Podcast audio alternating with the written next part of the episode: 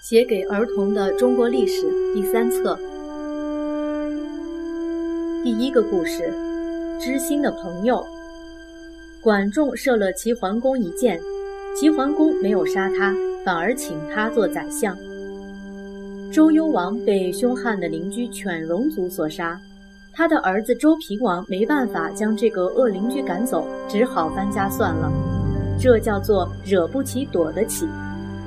周平王觉得搬到东边的洛邑都城，离开野蛮的戎人远一点，并且有多一些的诸侯，可以保护他这位尊贵的天子，是一件比较安全妥当的事。尤其当时附近的郑国比较强，因此便请郑庄公帮他管理一些事情。郑庄公巴不得有机会保护天子。他干脆替周天子自行决定许多事情，而并不想让天子参加意见。周平王一点办法也没有，忍气吞声做了许多年的天子，很委屈的死去了。他的孙子周桓王登基后，可没忘记郑庄公欺侮自己的爷爷和爸爸的仇恨。他想做一件爷爷和爸爸都不敢做的事。教训一下飞扬跋扈的郑庄公，树立起天子的威风，否则以后谁还会尊敬天子呢？何况郑庄公不肯朝拜天子，又擅自假冒天子的名义，带兵攻打宋国，这样的罪状还怕不理直气壮吗？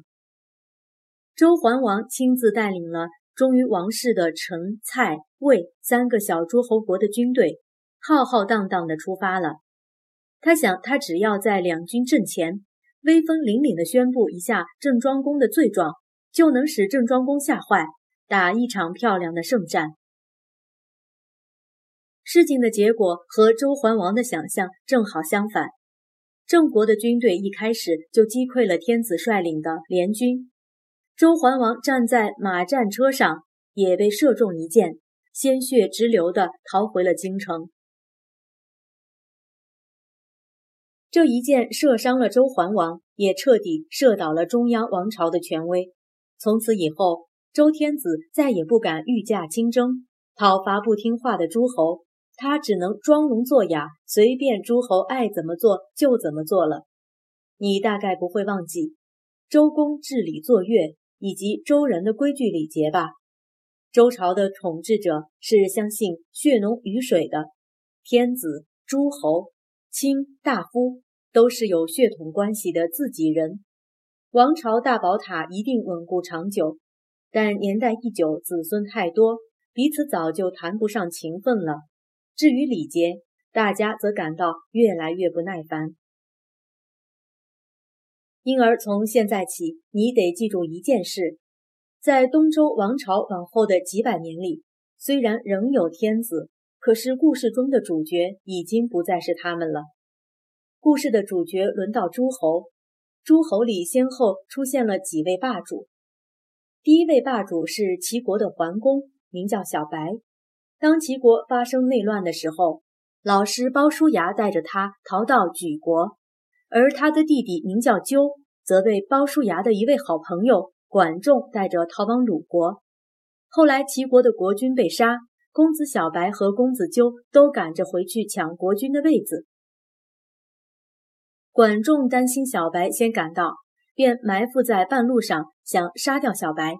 他的运气很不好，一箭的确命中了小白，可是箭头却不偏不倚地射中了小白的腰带环。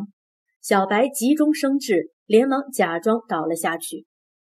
管仲以为他必死无疑，于是松了一口气，和公子纠慢吞吞、大摇大摆地往齐国走。谁知到了齐国。才发觉小白早已经抢在前面，回国登上了国君的宝座。他就是齐桓公。齐桓公一继位，立刻要别人杀了公子纠。大家以为管仲必定难逃一死，谁知这一回他的运气却好得令人意外，因为他的好朋友鲍叔牙居然向齐桓公推荐管仲，说他的本领比自己大得多。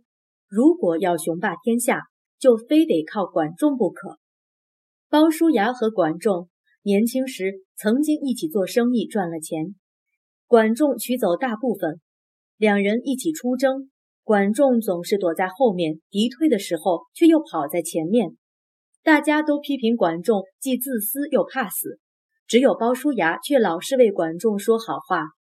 在我们看来，鲍叔牙实在有点盲目的崇拜好朋友。不过齐桓公倒是很相信鲍叔牙，所以他释放了管仲，并且请这位仇人当自己的宰相。这一次，管仲没有让老友失望，他使齐国很快变得富强起来。当时，南方的彝族、北方的山戎和狄族经常来侵犯中原一带的诸侯，弄得人心惶惶。管仲立刻给齐桓公出了个主意，他告诉齐桓公说：“这是个好机会，赶紧提出尊王攘夷的口号，保证可以建立霸业。尊王就是尊重国王，也就是周天子；攘夷就是共同打退夷狄外族的侵犯。那时候诸侯之间争来打去，根本没把国王放在眼里。”如今齐桓公竟然提议大家一起来尊敬国王，国王真是受宠若惊，高兴极了，便把他当成大好人，授权他去做一些事情，或是代替国王宣布一些事情。齐桓公于是利用国王的名义，召集诸侯开会，互相订立盟约，大家共同保护周王朝，对付四面的蛮夷侵犯，帮助弱小的诸侯亲戚们。齐桓公召集了许多次诸侯大会，场面极为隆重。有一回，他替周天子宣达的禁令是：不可以阻塞泉水，不可以偷偷储藏过多的粮食，不可以把正妻生的儿子改换身份，不可以把小老婆变成正妻，不可以让女人参与国家大事。在我们今天看来，这样的隆重宣言实在相当有趣。不过在当时，这些都是非常容易引起争端，导致反目成仇，甚至祸国殃民的大事呢。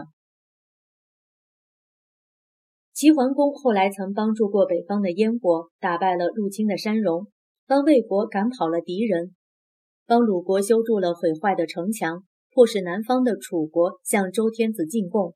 虽然楚国的统治者和周天子一样，都称自己是国王。这些功劳都是管仲帮齐桓公达成的，所以后来有人说，要不是有管仲，我们华夏民族早就让蛮夷给征服了呢。不过一定也有人会说，要不是鲍叔牙，哪来的管仲呢？幸好管仲也说了一句公道话：生我的虽然是父母，但真正了解我的却是鲍叔牙。说到这里，不知道你会不会有个疑问？既然齐桓公这么有势力，他何不干脆消灭周天子，自己建立一个新的朝代算了？其实不然。首先，他的力量虽大，但并没有大到能消灭其他诸侯。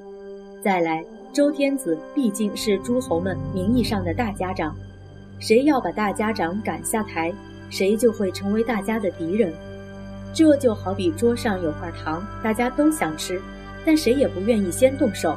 因为大家都怕被人指为贪吃鬼，谁先取走，别人都不服气，会一起对付贪吃鬼的。继齐桓公之后，诸侯出现了好几位霸主，他们大抵上都是如此。说来听听，你有要好的朋友吗？你会因为喜欢他而看不出他的缺点吗？你有讨厌的人吗？你会因为讨厌他而看不出他的优点吗？